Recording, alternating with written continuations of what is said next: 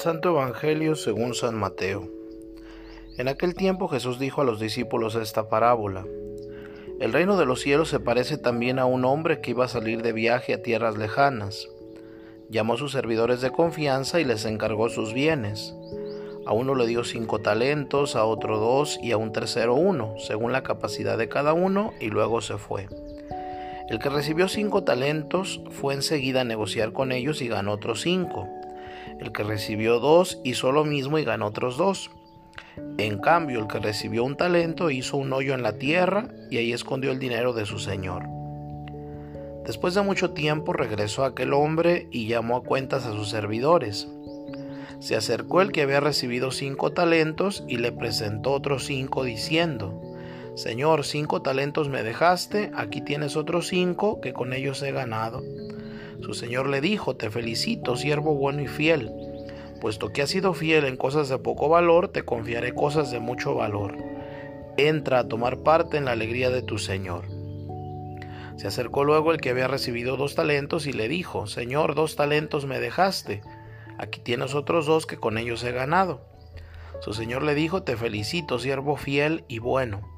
Puesto que has sido fiel en las cosas de poco valor, te confiaré cosas de mucho valor entra a tomar parte en la alegría de tu Señor. Finalmente se acercó el que había recibido un talento y le dijo, Señor, yo sabía que eres un hombre duro, que quieres cosechar lo que no has plantado y recoger lo que no has sembrado. Por eso tuve miedo y fui a esconder tu talento bajo tierra. Aquí tienes lo tuyo.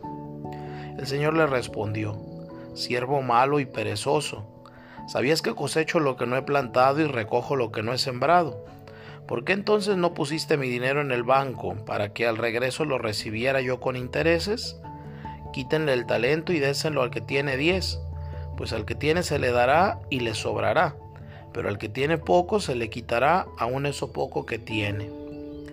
Y a este hombre inútil échenlo fuera, a las tinieblas, allí será el llanto y la desesperación. Palabra del Señor. Hoy contemplamos la parábola de los talentos. En Jesús apreciamos como un momento de cambio de estilo en su mensaje.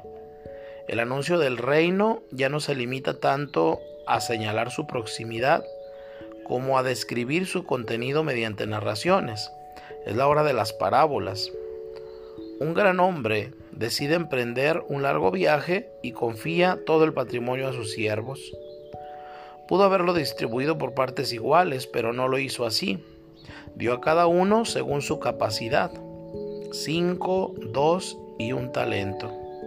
Con aquel dinero pudo cada criado capitalizar el inicio de un buen negocio.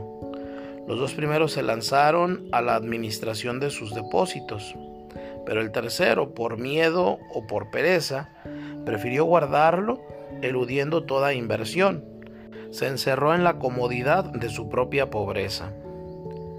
El Señor regresó y exigió la rendición de cuentas. Premió la valentía de los dos primeros que duplicaron el depósito confiado. El trato con el criado prudente fue muy distinto. El mensaje de la parábola sigue teniendo una gran actualidad.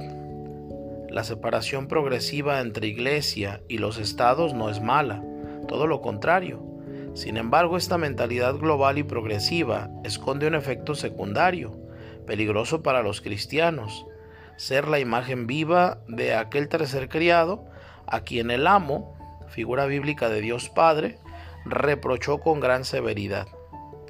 Sin malicia, por pura comodidad o miedo, corremos el peligro de esconder y reducir nuestra fe cristiana al entorno privado de la familia y amigos íntimos el Evangelio no puede quedar en una lectura y estéril contemplación.